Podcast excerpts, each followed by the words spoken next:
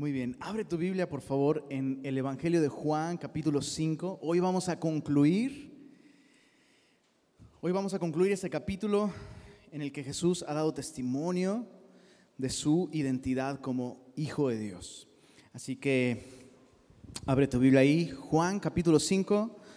Vamos a estudiar versos 30 al 47 y me gustaría poner este tiempo en manos de Dios para pedir que que él se revele a nosotros. Señor, queremos agradecerte que podemos una vez más abrir tu palabra y venimos a ella conscientes, Señor, de que toda ella es inspirada por ti y te rogamos, Señor, que a través de ella nos reveles a tu amado Hijo Jesús, en cuyo nombre oramos. Amén. Amén. Juan capítulo 5. Es de esos capítulos eh, tan sorprendentes porque comienzan de una manera y acaban de una completamente distinta. Eh, al considerar esta historia en la que Jesús sana a un hombre paralítico, o sea, es un hombre que tiene 38 años enfermo, no se puede parar, Jesús lo sana y el fin de la historia debería ser, ¿sabes? Eh, algarabía, felicidad, alabanzas a Dios, incluso una seria consideración de quién es este hombre que es capaz de alterar la creación. ¿Quién es este hombre? Pero no, la historia sorprendentemente termina con Jesús siendo confrontado por los judíos. Recuerda por favor que cuando Juan usa el término los judíos, la mayoría de las veces no se refiere a la nación como tal, sino se refiere a los líderes espirituales de la nación. Entonces vemos a Jesús enfrentado, confrontado, juzgado por los judíos por haber sanado a un hombre de una parálisis y haberle dicho que cargara su lecho. Y no sé, eh, leo esa historia y, no puedo evitar recordar la película de Los Increíbles. ¿Has visto la película de Los Increíbles? Está increíble, ¿verdad? Dices, está increíble. Bueno, esta escena, recuerdo esta escena donde Mr. Increíble decide salvar a un hombre que está a punto de quitarse la vida. ¿Te acuerdas? Casi al principio. Este hombre salta de, un edificio, Mister Increíble, con su super velocidad y fuerza, lo intercepta en el aire y le salva la vida. Y segundos después, en la película, Mister Increíble está siendo demandado por este hombre. Reporteros están en la escena y Mister Increíble simplemente dice, oye, te salvé la vida. Y este hombre contesta, ¿recuerdas? No, arruinaste mi muerte. Es como... Y siempre que pienso esta escena, yo en mi mente yo digo, pues te hago el favor, carnal, ¿no? si lo que quieres es morir, te puedo hacer el favor. Y sabes, veo esta escena y veo a Jesús siendo atacado por haber hecho algo bueno. ¿Y no crees tú que él hubiera podido decir fácilmente, bueno, tanto te molesta que, que le devolví sus piernas a este hombre, pues te las quito a ti? Pero no es lo que Jesús hace. Jesús pacientemente, amablemente, amorosamente, dedica tiempo para explicarle a estos hombres lo que significa esa señal. La semana pasada vimos esta explicación, donde Jesús hace declaraciones de deidad bastante claras y evidentes. Pero ahora, al final de este capítulo, el lenguaje de Jesús cambia radicalmente. Déjame leerte lo que dice eh, el comentarista bíblico J.C. Riley sobre esta sección. Él dice lo siguiente, el tema central de este pasaje es crucial es el único lugar de los evangelios en el que nuestro Señor presenta su unidad con el Padre, su comisión y autoridad divinas y las evidencias de su identidad mesiánica de una manera tan formal, sistemática y ordenada. Y es cierto, cuando uno considera estos versículos 30 hasta el final del capítulo, uno descubre que Jesús está siendo sistemático, ordenado e incluso el lenguaje que Jesús usa es el lenguaje que se utilizaría en un proceso legal, en un juicio. Piensa esto. Estos hombres creen que el que está siendo juzgado es Jesús, pero es todo lo contrario. Verso 30 al 32. Jesús comienza con este cambio en su tono y, y, en su discurso. Dice así, no puedo yo hacer nada por mí mismo. Según oigo, así juzgo. Y mi juicio es justo porque no busco mi voluntad, sino la voluntad del que me envió, la del Padre. Si yo doy testimonio acerca de mí mismo, mi testimonio no es verdadero. Otro es el que da testimonio acerca de mí. Y sé que el testimonio que da de mí es verdadero. ¿Cómo se llamó la canción? Testimonio. Testimonio. Este es un lenguaje completamente legal. Jesús comienza diciendo, hey, yo no puedo hacer nada por mí mismo. Versos anteriores dijo, lo que veo hacer el Padre es lo que yo hago igualmente. Pero ahora dice, yo juzgo según oigo. ¿De qué está hablando Jesús?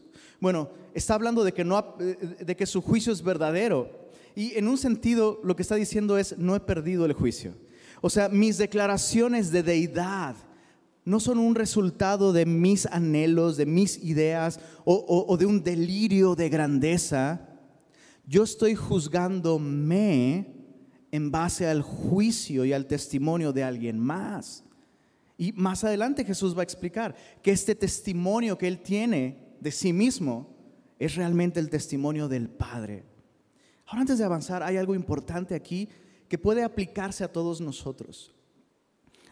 Si Jesús, siendo el Hijo de Dios, no dependió de sí mismo ni de la opinión de otros para definir su identidad, si Jesús, siendo Dios hecho carne, dependió del testimonio del Padre sobre quién es Él para definir tanto su identidad como su propósito en la vida, ¿cuánto más tú y yo necesitamos escuchar de Dios quién somos nosotros? Escucha esto realmente solo Dios puede decirte quién eres. ¿Estás de acuerdo con eso? Realmente solo Dios puede decirte quién eres y cuál es el propósito de tu vida. Ahora, esto no significa que debemos ignorar la opinión de quienes nos conocen y de quienes nos aman. Pero escucha esto, eh, aún Jesús, piensa en esto, Jesús mismo en algún momento fue malentendido, malinterpretado por su propia familia, adulado por la multitud en unas ocasiones y odiado en otras, rechazado por los líderes religiosos.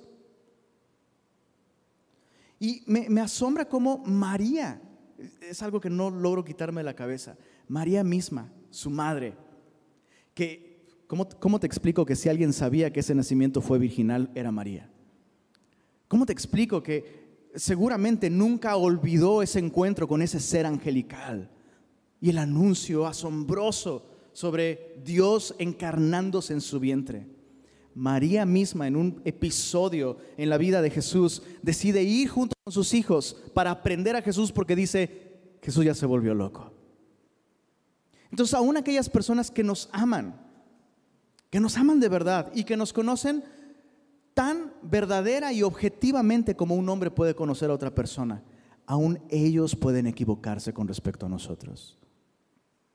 Esta semana tuve un sueño.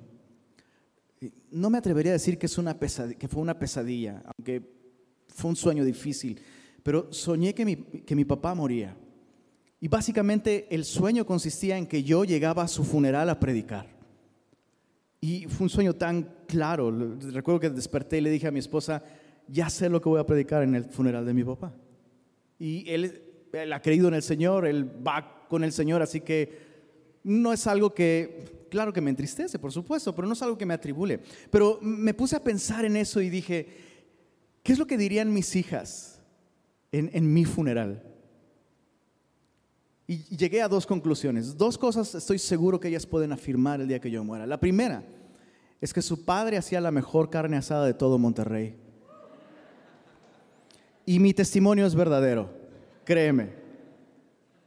Pero la segunda cosa que mis hijas dirían es que yo soy la mejor persona que jamás ha existido en este planeta.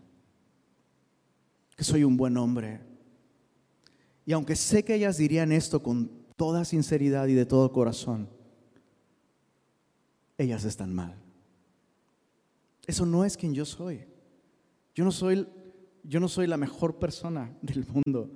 Disto mucho siquiera de ser alguien bueno por mí mismo. ¿Entiendes lo que estoy diciendo? Disto mucho de eso. Entonces, ¿cómo puedo yo saber quién soy yo?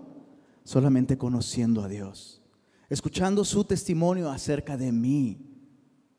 Nadie más puede dar un testimonio objetivo. Bueno, mi esposa se acerca mucho. Mi esposa y Dios luego, ¿cómo te explico que hacen mancuerna y me ayudan a ver lo mal que estoy? Pero entiendes lo que estoy diciendo.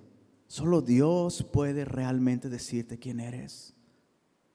Bueno, Jesús está diciendo, este testimonio de, de, mi identidad, de mi deidad, no es algo que brotó de mis deseos o delirios de grandeza. Es un testimonio que el Padre mismo ha dado acerca de mí. Y sé, ¿te diste cuenta al final del verso 32? Otro es el que da testimonio acerca de mí y sé que el testimonio que Él da acerca de mí es verdadero. Bueno, lo mismo tú y yo tenemos que aplicar en nuestra vida. Cualquier cosa que Dios diga sobre ti en su palabra, eso es verdad. La más importante es que tú y yo somos pecadores, pero ese es tema para otra ocasión. Bueno, Jesús está diciendo, este testimonio es verdadero, pero además hay cinco testigos que pueden dar testimonio de mi identidad y los voy a llamar justo ahora. Entonces puedes imaginar la tensión. Bueno, ¿y quién te crees que eres tú para decirle a este hombre que cargue su lecho en sábado? Ah, ¿quién me creo que soy? No, no me escuches a mí. Escucha el testimonio de estos cinco testigos. Y Jesús va a llamar a cinco testigos. En los primeros cuatro son testigos a favor de su identidad. Y el quinto, el quinto es una gran sorpresa que nadie ve venir. Veamos al primer testigo, Juan el Bautista, en los versos 33 al 35. Dice así, vosotros enviasteis mensajeros a Juan y él dio testimonio de la verdad. Pero yo no recibo testimonio de hombre alguno, mas digo esto para que vosotros seáis salvos. Él era antorcha que ardía y alumbraba, y vosotros quisisteis regocijaros por un tiempo en su luz. Cuando Jesús usa estos, eh, eh, estos indicadores, ¿no? vosotros y yo, Jesús está hablando con un lenguaje muy enfático. En español no percibimos esto, pero en su idioma original, de hecho, una mejor traducción sería, vosotros mismos enviasteis mensajeros a Juan. Es, es una manera muy enfática en la que Jesús recalca que ellos mismos saben que Dios está interviniendo en la historia de la humanidad. Y lo saben porque están convencidos de que Juan el Bautista fue alguien enviado por Dios. Por eso dice, dice Jesús, hey, ustedes mismos saben que Dios está haciendo algo y que Dios comenzó a hacerlo a través de Juan. Y ustedes mismos enviaron personas para investigar a este hombre y saber qué estaba sucediendo. Ahora, ¿cuál fue el testimonio que dio Juan sobre Jesús? Regresemos unas páginas en el Evangelio de Juan, al capítulo 1. Mira esto. Eh, en el verso 15 del capítulo 1 de Juan dice, Juan dio testimonio de él y clamó diciendo, este es de quien yo decía, el que viene después de mí es antes de mí, porque era primero que yo. De su, plenitud tomamos todos y gracia sobre gracia, pues la ley por medio de Moisés fue dada, pero la gracia y la verdad por medio de Jesús el Mesías, de Jesús el Cristo. Es el testimonio de Juan. Ahora mira el verso 19. Este es el testimonio de Juan. Ahora mira el verso 32. También dio Juan testimonio diciendo, vi al Espíritu que descendía del cielo como paloma y permanecía sobre él. Y yo no le conocía, pero el que me envió a bautizar con agua, esto es Dios, aquel me dijo, sobre quien veas descender el Espíritu y que permanece sobre él, ese es el que bautiza con el Espíritu Santo. Verso 34. Y yo le vi y he dado testimonio de que este, ¿qué dice ahí? es el Hijo de Dios. Me encantaría soltar el micrófono ahora. O sea, ha sido más claro el testimonio de Juan con respecto a la identidad de Jesús. Entonces, Jesús tiene que traer a la memoria de estos líderes religiosos lo que ellos ya saben. Ustedes mismos identificaron algo sobrenatural en el ministerio de Juan. Ustedes mismos enviaron y ustedes mismos escucharon su testimonio. Ahora, antes de dejar este, este testigo al que Jesús llama al estrado, te diste cuenta que dice, dice el verso 34 y 35, pero yo no recibo testimonio de hombre alguno, mas digo esto para que vosotros seáis salvos. Jesús enfatiza, yo no creo que soy el Hijo de Dios, porque Juan dice que yo soy el Hijo de Dios, pero estoy diciendo esto para que ustedes sean salvos. Y eso es algo muy importante. El propósito de dar testimonio es que otros sean salvos. El propósito de testificar acerca de Cristo no es ganar discusiones, no es probar que tú y yo tenemos la razón. Esa no es la manera de dar testimonio acerca de Cristo. Escucha, ni Cristo adoptó esa actitud al dar testimonio de sí mismo. ¿Cuánto menos nosotros deberíamos tener una actitud arrogante, orgullosa? El propósito detrás de dar testimonio el propósito detrás de conversaciones donde ayudamos a otros a vencer sus obstáculos intelectuales, morales, doctrinales para creer en Jesús. El propósito es que ellos sean salvos. Ese es el corazón con el que Jesús lo hizo. Ahora mira una, una última vez el verso 35. Él era antorcha que ardía y alumbraba. Y vosotros quisisteis regocijaros por un tiempo en su luz. El testimonio de Juan el Bautista era muy enfático con respecto a quién era Dios, quién era el Mesías. Y los judíos se regocijaron por un momento en su luz, hasta que la luz del testimonio de Juan el Bautista fue tan fuerte que quemaba. ¿Recuerdas que el testimonio de Juan no solo hablaba acerca de quién era Jesús? Específicamente Juan denunció la hipocresía de los líderes religiosos. A los fariseos les habló en términos, bueno, ¿cómo te lo explico? Si los fariseos de su época hubieran tenido la tecnología de nosotros y Twitter, no sé qué, qué Lord hubiera sido Juan el Bautista. Pero Juan el Bautista les, habló en términos bastante severos, generación de víboras. ¿Quién les enseñó a huir de la ira venidera? De cierto les digo que no, no pueden pensar que son salvos solo por ser hijos de Abraham. Dios podría sacar hijos de Abraham de estas piedras y serían mejores hijos de Abraham que ustedes. Entonces escucha esto. Ellos se regocijaron con el testimonio, con la enseñanza de este hombre, mientras esa enseñanza apuntaba a Dios, pero dejaron de regocijarse en ella cuando esta enseñanza apuntaba a ellos. ¿Y no es esto algo que sucede con mucha frecuencia? Escucha, hay un sentido en el que cualquier persona quisiera escuchar a Dios. ¿Estás, de acuerdo? Sí, a mí me gustaría que Dios me hablara, a mí me gustaría que Dios se revelara a mi vida. Pero no existe manera en la que Dios se revele a nosotros sin que Él nos revele también quiénes somos nosotros.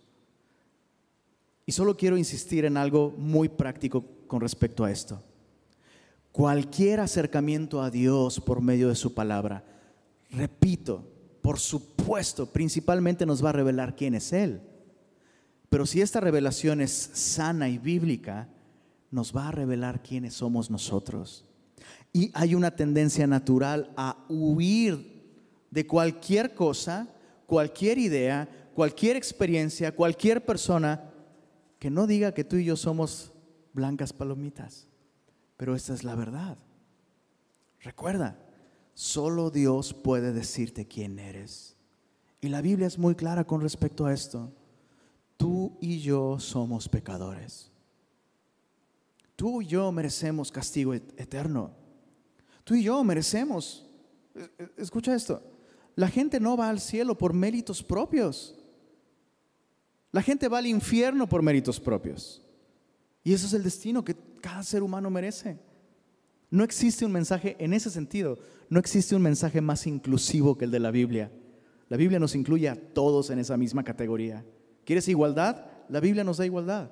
Todos somos pecadores y todos podemos ser salvos si confiamos en Cristo Jesús. Bueno, Jesús llama a Juan el Bautista, da este testimonio, les recuerda este testimonio. Segundo testigo, verso 36, mas yo tengo mayor testimonio que el de Juan porque las obras que el Padre me dio para que cumpliese, las mismas obras que yo hago, dan testimonio de mí que el Padre me ha enviado.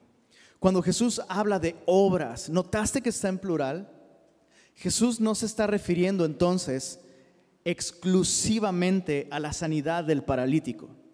Sin duda, lo que Jesús está diciendo, por supuesto, hace referencia más tempranamente a eso. Pero cuando Jesús habla de sus obras, está hablando no solamente de sus acciones, sino incluso de sus palabras y de hecho está hablando de su vida en, su totalidad. La calidad de vida de Jesús daba testimonio acerca de su identidad. Cuando Jesús habla de sus obras, está hablando de su manera de obrar, de su manera de vivir. Lo que Él es se evidencia por la manera en la que Él obra, en la que Él vive. Más adelante, en los próximos capítulos, Jesús va a decir algo impresionante a esos mismos hombres. Les va a decir, ¿quién de ustedes me redarguye de pecado? La respuesta, sorprendentemente, es nadie. Ahora, esta es una declaración bastante atrevida. Yo no me atrevería a decir quién de ustedes me convence de pecado, porque, ¿cómo te lo explico? Es fácil identificar. Es fácil identificar la pecaminosidad en la vida de un hombre. Es fácil identificar, identificarlo ya sea por maldad, por debilidad, por imperfección. Somos pecadores, somos falibles, somos humanos, estamos caídos. Pero Jesús podía hacer esta afirmación. ¿Quién de ustedes puede comprobar con evidencias que yo he pecado? Nadie. La respuesta es absolutamente nadie. Entonces Jesús está hablando de su vida perfecta, pero escucha lo que dice Leon Morris sobre esta porción. Dice lo siguiente, las palabras de Jesús tienen una fuerza increíble, dado que están ubicadas en el contexto de la curación del paralítico. Los judíos habían visto con sus propios ojos evidencias del poder de Dios y lo estaban rechazando. Entonces imagínate, ellos acaban de ver a un hombre ser sanado por Jesús, pero ellos no aceptan esta evidencia. Están rechazando el testimonio de la obra más cercana que Jesús acaba de realizar. Y eso me lleva a entender algo que necesitamos comprender muy bien los cristianos. Las señales no dan fe. ¿Podemos repetirlo en voz alta? Y si tienes cuaderno de notas, anótalo ahí, por favor. Las señales no dan fe. Los actos sobrenaturales, los milagros, no están diseñados para dar fe, están diseñados para dar testimonio. Y es muy distinto. Aquí vemos un ejemplo de esto. Esos hombres están viendo algo sobrenatural, pero eso no está estimulando su fe. Porque las señales, lo sobrenatural, los milagros no están diseñados para dar fe. La Biblia nos dice que la fe viene por el oír y el oír por la palabra de Dios. Es cuando permitimos que el mensaje de la Biblia nos permita escuchar lo que Dios dice sobre Jesús y sobre nosotros que entonces tendremos fe verdadera. Pero entonces las señales no, no están diseñadas para dar fe. Ahora esto me hizo pensar un poco también en la manera tan poco espectacular en la que Jesús realizaba sus señales. ¿Escuchaste bien? Jesús hacía cosas espectaculares, como levantar a este paralítico, pero lo hacía de un modo tan poco espectacular que pienso que si tú y yo viviéramos en esa época y hubiéramos visto estas mismas cosas, o sea, tal vez, tal vez lo has dicho, ¿cómo puede ser que ellos ven esto y no creen? Bueno, ¿qué pasaría si nosotros hubiéramos estado ahí? Tal vez, tú y yo hubiéramos sido los primeros en decir, ah, se me hace que nunca tuvo nada. O, ah, es, es un efecto placebo, o o a, lo mejor un nervio estaba comprimido y tantos años pasar en esa posición, de pronto un movimiento desalojó el nervio y se rehabilitó. O sea, tenemos tantas razones, perdón, no razones. Somos expertos en poner pretextos para no aceptar evidencias objetivas. Y lo, lo increíble es que Jesús, o sea, Jesús podría haber usado efectos especiales para realizar sus señales. ¿Estás de acuerdo? o sea, una multitud alrededor de este estanque y de pronto el cielo se llena de nubes y una nube permite un rayo de sol que cae sobre Jesús en el momento que su voz silencia el sonido del viento, del agua, de las aves y se escuchan las palabras, toma tu lecho, levántate, toma tu lecho y anda. música desde los cielos. Sí, Él es el Hijo de Dios. Jesús no hizo eso. ¿Por qué? Repito, porque las señales no están diseñadas para estimular la fe. Las señales simplemente dan testimonio. ¿Por qué, ¿Por qué, esto es importante entenderlo el día de hoy? Porque seguimos rodeados de señales por todos lados. Pero Dios no las hace de un modo espectacular. La gente se pregunta, a ver, ¿y por qué hoy Dios no hace tantas cosas milagrosas como antes? ¿Y quién te dice que no? ¿Quién te ha dicho que no? Estamos rodeados constantemente. Tenemos un Dios tan bueno que constantemente hace cosas increíbles. Personas incluso no cristianas, eso está documentado, tú lo puedes investigar. Personas incluso no cristianas se recuperan inexplicablemente de condiciones médicas. ¿Qué es eso? Es Dios. Dando testimonio de que lo físico no es todo lo que existe. Hay alguien, creador, sustentador, sanador y salvador. Entonces, están diseñadas para eso las señales. Estamos rodeados de ellas, pero ellas solo dan testimonio, no dan fe. Bueno, siguiente testigo. Verso 37. También el Padre que me envió ha dado testimonio de mí. Nunca habéis oído su voz, ni habéis visto su aspecto ni tenéis su palabra morando en vosotros, porque a quien Él envió, vosotros no creéis. Finalmente Jesús eh, eh, menciona el mayor testimonio con el que Él cuenta, el testimonio del Padre. El Padre mismo ha dado testimonio de mí. Y uno tiene que preguntarse en qué momento Dios ha dado testimonio de Jesús. Bueno, una mejor manera de preguntarnos esto sería, en qué momento Dios no ha dado testimonio de su Hijo. Todo aquello que Dios revela, absolutamente todo, en cada ocasión en la que Dios se ha manifestado a la humanidad, Dios lo ha hecho apuntando a su Hijo Jesús. Hebreos capítulo 1 dice lo siguiente, que Dios en otros tiempos habló de muchas maneras a los padres por medio de los profetas pero en los postreros tiempos nos ha hablado por el Hijo. Y ese es el tema de Dios. ¿Sabes? Cualquier manifestación del Dios verdadero siempre, siempre, invariablemente, va a llevar a las personas a poner sus ojos en Cristo. Ahora, Jesús explica algo muy importante con respecto a este testimonio. o sea, ¿por qué si Dios ha dado testimonio de su Hijo, los judíos no han creído? Mira el verso, verso 38. No tenéis su palabra morando en vosotros, porque a quien Él envió, vosotros no creéis.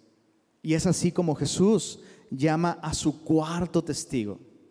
La principal manera en la que Dios el Padre ha dado testimonio acerca de Jesús es por medio de las escrituras. Por eso es que Jesús dice, sé que ustedes no tienen su palabra morando en ustedes porque no han creído en mí. Y entonces, verso 39, el último testigo a favor de la identidad de Cristo, las escrituras. Dice así, escudriñad las escrituras, porque a vosotros os parece que en ellas tenéis la vida eterna, y ellas son las que dan testimonio de mí. Y no queréis venir a mí para que tengáis vida eterna. E, e, esa traducción es, una traducción posible, escudriñad las escrituras. Parece que Jesús lo está diciendo en imperativo, ¿no? Estudien sus Biblias, investiguen, mediten las escrituras. Pero en su idioma original y por el contexto, más bien debería traducirse como ustedes estudian las escrituras porque a ustedes les parece que en ellas tienen la vida eterna. Y el contexto nos indica que esto es más adecuado, porque si por algo se caracterizaban los judíos, era por estudiar las escrituras. De hecho, se ufanaban de memorizar largas porciones de la escritura e incluso algunos se dice algunos memorizaban el Pentateuco entero. Puede ser, es, probable. ¿Vieron la conferencia de apologética de Semilla México el día de ayer? ¿Sí, ¿sí la vieron? No la vieron. ¿Cuántos la vieron? ¿Qué onda con Alex Aguad? O sea, no creas que él tiene un teleprompter ahí con toda esa información y datos y fechas. En serio, Alex Aguad yo pienso que es como, yo pienso que es un cyborg. Y pienso que se hizo una expansión de memoria RAM, disco, no sé. A lo mejor por eso se dejó crecer su cabello para ocultar esta eh, expansión de memoria. Es, es, sobrenatural. Entonces, bueno, solo digo esto porque siempre me acuerdo de mi amigo Alex Aguad, el pastor Alex, pero también porque es posible. Hay personas con una memoria espectacular. Lo sorprendente es que uno puede memorizar toda la Biblia y no tener una relación real con Dios. Y eso es algo que tú y yo no debemos tomar a la ligera. Es posible ser semillosos, es posible amar el verso a verso y capítulo a capítulo, es posible ser teológicamente, no sé, el Martín Lutero de Nuevo León, Y no tener una relación real y correcta con Cristo. Es posible dominar la escritura sin permitir que Dios nos domine por medio de la escritura. ¿Cómo podemos evitar esto? ¿No te da miedo? Siendo honestos, ¿no te da miedo? Oye, o sea, ¿en serio es posible conocer tan bien la Biblia y no conocer a Dios? Sí, es posible. Lenin, ¿cómo podemos evitarlo? Bueno, aquí hay algunas pistas. Mira lo que Jesús dice, es muy interesante. Jesús dice, ustedes estudian las escrituras porque les parece, a ustedes les parece que en ellas tienen la vida eterna. Y ellas dan testimonio de mí. Lo que yo veo aquí es que Jesús está está aclarando un malentendido de los judíos. Los judíos pensaban que en la Biblia está la vida eterna, que al leer la Biblia, al conocer la Biblia, al memorizar la Biblia, al entender la Biblia, de alguna manera la Biblia y el conocimiento bíblico nos dan vida eterna. Bueno, eso es un error. Las escrituras no nos dan vida eterna. Las escrituras apuntan dan testimonio de aquel que nos puede dar vida eterna. En otras palabras, la Biblia es un medio para tener comunión con Jesús, quien es aquel que puede darnos vida eterna.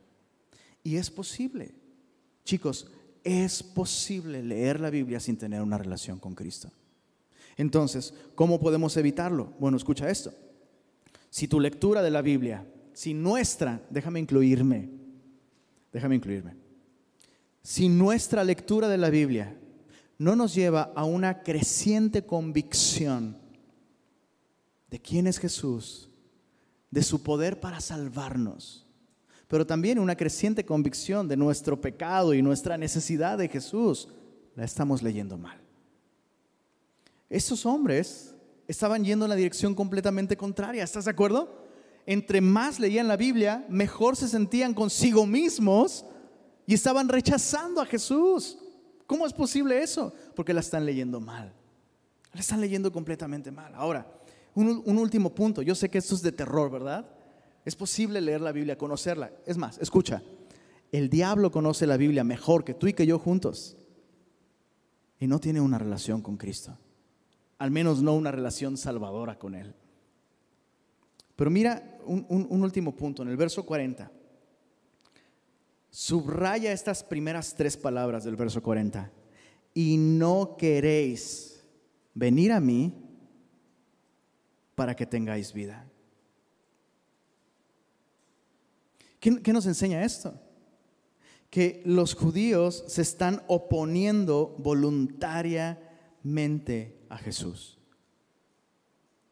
No es una cuestión teológica, no es que les faltan razones bíblicas para confiar en Jesús, no es que les faltan evidencias. Jesús ya mencionó cuatro testigos a los que ellos han tenido acceso por mucho tiempo. Entonces, ¿por qué estos hombres no están creyendo en Jesús para recibir vida eterna? ¿Notaste lo que dice Jesús? No quieren. No quieren venir a mí para recibir vida. Ahora, lo que yo aprendo de esto es que yo no veo la gracia irresistible en la Biblia. Yo no veo este concepto. E, entiendo por qué este concepto se ha acuñado y entiendo por qué históricamente y en su contexto estos conceptos fueron importantes y no estoy diciendo que una iglesia que crea o que predique en la gracia irresistible es una falsa iglesia. No estoy diciendo esto. Lo que estoy diciendo es que yo no veo la gracia irresistible aquí. Yo no la veo. Si tú le hablaras a Jesús de la gracia irresistible, Él te diría, ¿de qué estás hablando? Esos hombres están recibiendo por la gracia de Dios testigos, evidencias, razones para creer. Pero el problema es que ellos no quieren. ¿Por qué? Porque están resistiendo la gracia de Dios. Y qué importante es no mutilar la escritura. La Biblia hace responsable al hombre de cómo responde ante Dios y ante su testimonio. De hecho, lo que estamos teniendo aquí es justamente eso. Es un juicio en el que Jesús está llamando testigos que hablan a favor de Él. Pero también, si te das cuenta, esos testimonios, aunque están hablando a favor de Él, están dejando en claro la razón por la que ellos no creen en Jesús no es por falta de evidencias, sino por falta de voluntad. No quieren venir a Jesús. ¿Quedó claro este punto? ¿Puedes verlo? ¿Puedes verlo ahí? Al menos en este versículo no cabe esa gracia irresistible. Bueno, Lenin, pero entonces me estás diciendo, me estás diciendo que Dios que quiere que todos los hombres sean salvos y vean al conocimiento de la verdad, que nos ha dado testimonio y nos ha dado la escritura. Cuando alguien decide simplemente no venir a Él, pues, ay, pues ¿qué más puede hacer Dios? Ni que fuera omnipotente. Entonces me estás diciendo que Dios no es todopoderoso y no es soberano. No, no te estoy diciendo esto, ni lo niego ni lo confirmo, sino todo lo contrario. Acuérdate, en términos bíblicos, si no los convences, confúndelos. Es, no, falla nunca. ¿Qué estoy diciendo con esto? ¿Qué estoy diciendo con esto? En la Biblia veo evidencias en las que Dios interviene de un modo soberano y sin pedir permiso, sin pedir opinión, sin una oración de por medio, sin una predicación incluso, una persona es rescatada del pecado y recibe vida eterna. Sí veo eso en la Biblia, pero yo no me atrevería a decir que Dios hace eso todo el tiempo. Entonces necesitamos tener estos conceptos claros. ¿Por qué? Porque cuando alguien, cuando alguien te dice, es que quisiera, pero no puedo. Pues no, la Biblia dice que no puedes. Pero la Biblia también dice que el problema es que no quieres. Entonces eres responsable. Deja de poner pretextos y confía en Jesús. Nada de que no puedo. Ahí están las evidencias. Punto. Pero también cuando alguien cuando alguien aparentemente dices, esa persona jamás se va a salvar, puedes confiar en que la gracia soberana de Dios es capaz de salvar a cualquier persona. Entonces, Dios es soberano, sí, el hombre es responsable también. Jesús dijo, estoy diciendo esto para que sean salvos. Soberanía, la soberanía de, de Jesús, su gracia. Pero por otro lado la responsabilidad, pero ustedes no quieren. Entonces, ¿te, das cuenta cómo siempre la Biblia equilibra estos conceptos? Nosotros somos los que separamos lo que, lo que Dios ha unido. Y, la, bueno, la frase dice, lo que Dios ha unido, no lo separe el hombre. Soberanía divina, responsabilidad humana están juntas en la Biblia. No es nuestro trabajo reconciliarlas porque no están peleadas. Bueno, ¿listos para el último testimonio? Dijimos que había un, un testigo sorpresa al final. Y como dicen en el programa, que pase, pase el testigo. Bueno, verso 39, verso 39 al 40. Dice así, es, eh, no, perdóname, de la emoción me perdí. Verso 41, gloria de los hombres no recibo. Mas yo os conozco que no tenéis amor de Dios en vosotros. Yo he venido en nombre de mi Padre y no me recibís. Si otro viene en su propio nombre, a ese recibiréis. ¿Cómo podéis vosotros creer? Pues, no pues recibís gloria los unos de los otros y no buscáis la gloria que viene del Dios único. Jesús hace esta pregunta antes de llamar a este último testigo sorpresa. Y hay algo bien sorprendente aquí. Jesús está diciendo, yo gloria de los hombres no recibo. Ahora, eh, algunos de los argumentos de los opositores del cristianismo son, son hasta divertidos. Es no tan divertido. Bueno, sí, a veces son tan divertidos como ver debates de los políticos. Que dices, ¿cómo contestó eso? Es como eso es un argumento. Bueno, algunos opositores del cristianismo dicen, ni Jesús afirmó que él era Dios. Es más, hay una afirmación en el Evangelio de Juan donde Jesús claramente dice que Él no es Dios. Ah, chis, pues enséñamela. ¿Dónde está? Ahí está. Juan 5:41. Gloria de los hombres no recibo. Ahí está. Dios es el único que recibe la gloria, ¿cierto? Entonces Jesús dice que Él no recibe gloria de los hombres, así que Él no es Dios. Voilà. Es como, oye, ¿y ya leíste el verso 44? ¿Cómo podéis vosotros creer? Pues recibís gloria los unos de los otros y no buscáis la gloria que viene del Dios único. Entonces es obvio por el verso 44 que Jesús no está hablando de gloria en términos de adoración, sino en términos de aprobación. Jesús lo que está diciendo es, miren, yo no estoy teniendo esta conversación con ustedes para que por fin me den un like en mi página de Facebook. Porque yo no busco la aprobación de los hombres. De hecho, el problema de ustedes es que ustedes buscan la aprobación de los hombres. Y hace una pregunta bien interesante en el verso 44. ¿Cómo podéis vosotros creer? Quiero que observes el progreso de deterioro que sucede en el corazón de una persona que comienza resistiendo la verdad. Mira en el verso eh, en el verso 40 Jesús dijo, ustedes no quieren venir a mí. Pero luego en el verso 44 Jesús dice, pero ¿cómo podrían?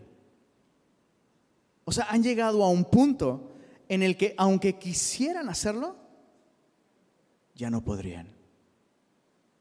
Ya no podrían hacerlo.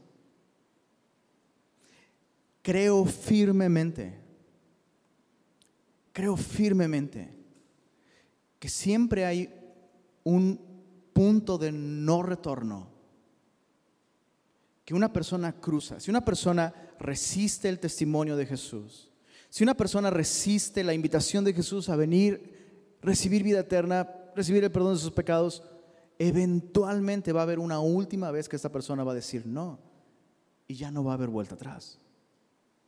Creo que eso es algo real. Y pienso que estos hombres han llegado a este punto.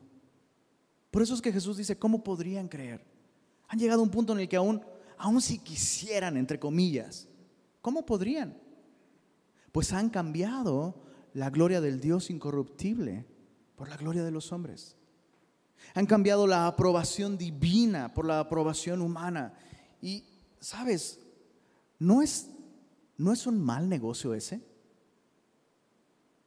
No, es como diríamos nosotros cambiar gato por liebre. Digo, no sé por qué alguien cambiaría un gato por liebre, ni sé por qué sería peor eso, pero así va el dicho. Gato por liebre, un mal negocio. Cambiar la aprobación divina por la aprobación de los hombres. Y es importante recalcar esto, en términos de salvación, en términos de caminar con Cristo, seamos bien francos, decidir seguir a Cristo, responder a su invitación de recibir vida eterna, es básicamente un sinónimo de decidir dejar de buscar la aprobación de los hombres. Es más, es una garantía que si comienzas a seguir a Cristo, recibiendo la aprobación de Dios por gracia, vas a ser reprobado por los hombres. Bueno, ese era un obstáculo para ellos. ¿Cómo podrían creer? reciben gloria los unos de los otros. No piensen, verso 45 al 47. Ahora sí, ya le hice mucho de emoción con este testigo. Que pase el testigo. Verso 45 al 47. No penséis que yo voy a acusaros delante del Padre. hay quien os acusa. ¿Quién es? Moisés. Yo me imagino a estos hombres, ¿what? Pero si tengo un wallpaper de él en mi teléfono, tengo pósters en mi cuarto.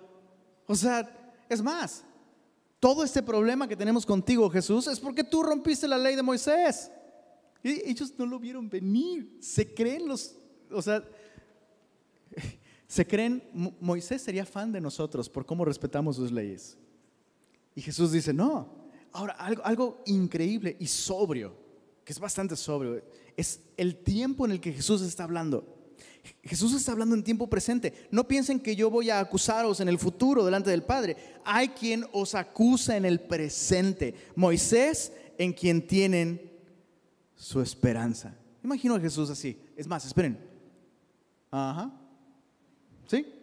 Lo estoy escuchando clarito. Moisés está presentando cargos en contra de ustedes. ¿Cuáles son los cargos? Verso 46 y 47. Porque si creyeseis a Moisés, me creeríais a mí. Pero si no creéis a sus escritos, ¿cómo creeréis a mis palabras? Me salté una parte en el verso 46. Jesús dice, porque de mí escribió él. Moisés escribió de mí, lo cual significa principalmente que Jesús es el autor de esa ley. ¿Recuerdas que Moisés realmente solo fue un mediador? Fue por medio de Moisés que Dios entregó la ley al pueblo.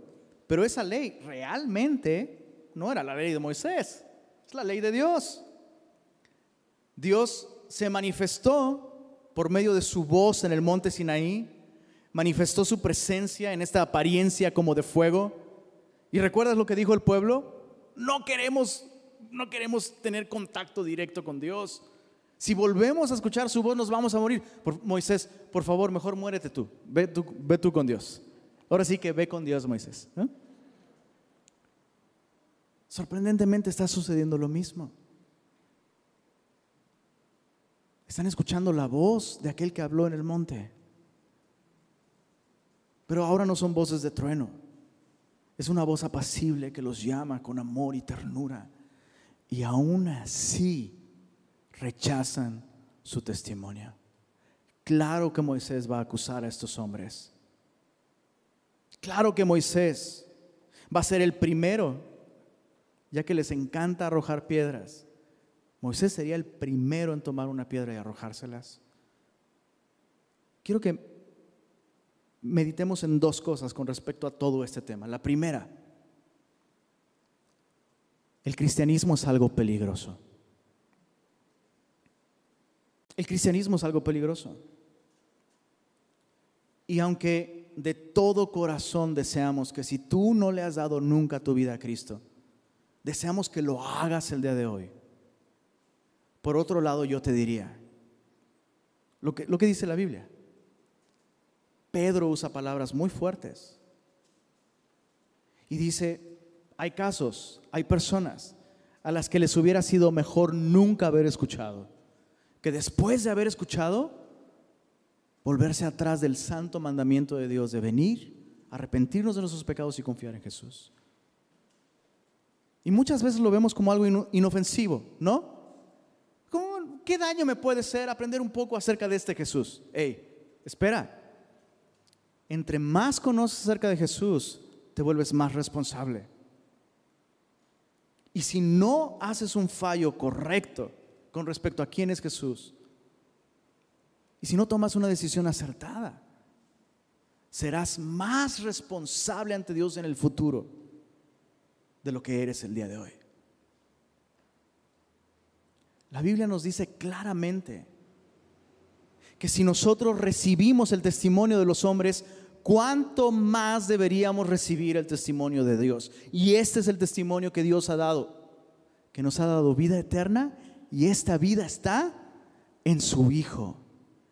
El que tiene al Hijo tiene la vida. El que no tiene al Hijo de Dios no tiene la vida. Entonces, o justificamos a Dios y decimos eso es verdad. Por lo cual doblamos nuestra rodilla y entregamos nuestro corazón a este Salvador tan magnífico en gracia y en amor. O endurecemos nuestro corazón y nos atendemos a las consecuencias. Pero no pienses ni por un momento que el cristianismo, que lo que hacemos con Jesús es como, bueno, ¿qué daño me puede hacer aprender un poco de cocina? O, no, eh, no es lo mismo. Las implicaciones de esto son eternas. Y ser, pueden ser fantásticas o pueden ser terribles. Lo segundo,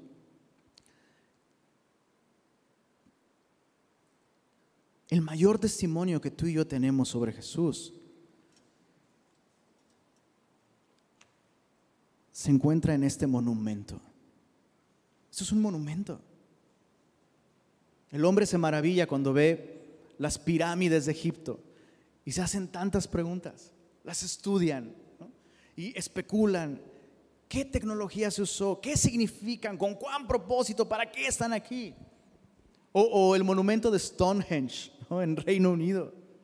Hay tantas preguntas. Eh, debe significar algo. Bueno, aquí tenemos un monumento que fue erigido desde la eternidad con una altura que ni la historia, ni la arqueología, ni los peores críticos han podido derribar. Tenemos suficientes razones para creer en Jesús simplemente leyendo la Biblia. Como cristiano yo quiero animarte, si tú has confiado en Cristo, quiero animarte a que no descuides, no descuides tu relación con la palabra de Dios, toda ella el Antiguo Testamento desafortunadamente ha sido muy descuidado por la iglesia. Y, cuando hablo de la iglesia no me refiero al liderazgo, me refiero al cristiano en general, los que la conformamos. ¿Estás de acuerdo? Comercial, todos los miércoles estamos estudiando el Antiguo Testamento. ¿Y de quién crees que aprendemos? De Cristo. La Biblia tiene un solo tema, sobre una persona y dos eventos. Esa persona es Cristo y esos dos eventos son su primera y su segunda venida. Jesús no vino a instaurar o a establecer una religión nueva. ¿Te das cuenta? Cuando Jesús les dice, hey, ustedes tienen las escrituras, está hablando del Antiguo Testamento. Esto no es algo nuevo, es lo que desde el principio Dios ha anunciado. El testimonio de Moisés es muy claro en Deuteronomio capítulo, capítulo 18. No vayas para allá, solo apúntalo. Deuteronomio 18, versos 15 al 19. Moisés dijo, en el futuro Dios va a levantar a uno de entre vosotros como a mí, a uno de vuestros hermanos. A él escucharéis. Porque cualquiera que no escuche la voz de ese profeta al que Dios va a levantar, será cortado de su pueblo. Y es una expresión que básicamente habla de condenación eterna. Será cortado del pueblo de Dios, será cortado de la presencia de Dios. Lo que hacemos con Jesús tiene implicaciones terribles. Moisés al final de su ministerio dijo, hey, pongo delante de ustedes la vida y la muerte. No es muy complicado, ¿no? Pongo delante de ustedes la vida y la muerte. Bueno, Moisés, conociendo la dureza del corazón de su pueblo, tiene que decir, escoge la vida, bro. O sea, ¿a quién le tienen que sugerir? A nosotros. A nosotros. Vemos, vemos la ternura con la que Jesús insiste en ofrecerle salvación a gente que testarudamente insiste en morir, en rechazarlo. Jesús termina diciendo, si creyeran a Moisés, me creerían a mí. Y una vez más quiero aprovechar para hablar acerca de creer en Jesús. Juan usa este verbo 98 veces en todo su evangelio. Eso es demasiado. Es demasiado. ¿Has escuchado una canción donde repitan 98 veces la misma palabra? Bueno, el Evangelio de Juan, creer. Pero Juan siempre ocupa esta palabra en verbo. En sustantivo aparece apenas un puñado de veces, las puedes contar con una mano. Eso es inusual. E, esto sería considerado una mala manera de redactar algo. Pero, pero Juan está intentando explicarnos algo con respecto a creer en Jesús. Te leo lo que dijo Leon Morris al respecto. Para Juan la fe es una acción que hace que la gente deje de centrarse en sí misma y la convierte en uno con Cristo. Esa es la esencia de la fe cristiana. Una fe que deja de verse a sí mismo. Lo voy a lograr, lo puedo hacer, voy a echarle ganas, me voy a esforzar. No. Creer en Jesús implica quitar los ojos de nosotros y ponerlos en Él. Así que si tú nunca le has dado tu vida a Cristo, yo quiero invitarte a que hoy lo hagas. Que hoy respondas a este testimonio. No endurezcas tu corazón. La Biblia dice con, con estas palabras, tal cual, Dios no quiere que nadie se pierda, sino que todos procedan al arrepentimiento y que todos tengan vida. Pero esta vida solamente se encuentra en la persona de Jesús. Si nunca le has entregado tu vida a Cristo, hoy ven a Jesús. Pon tu confianza en Él. Reconoce que necesitas ser salvado. Reconoce que has pecado. Y reconoce que tú no puedes arreglarte a ti mismo. Necesitas un Salvador. Y ese Salvador es Cristo.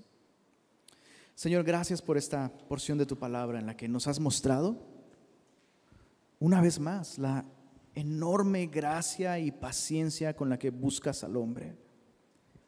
Gracias porque no nos has dejado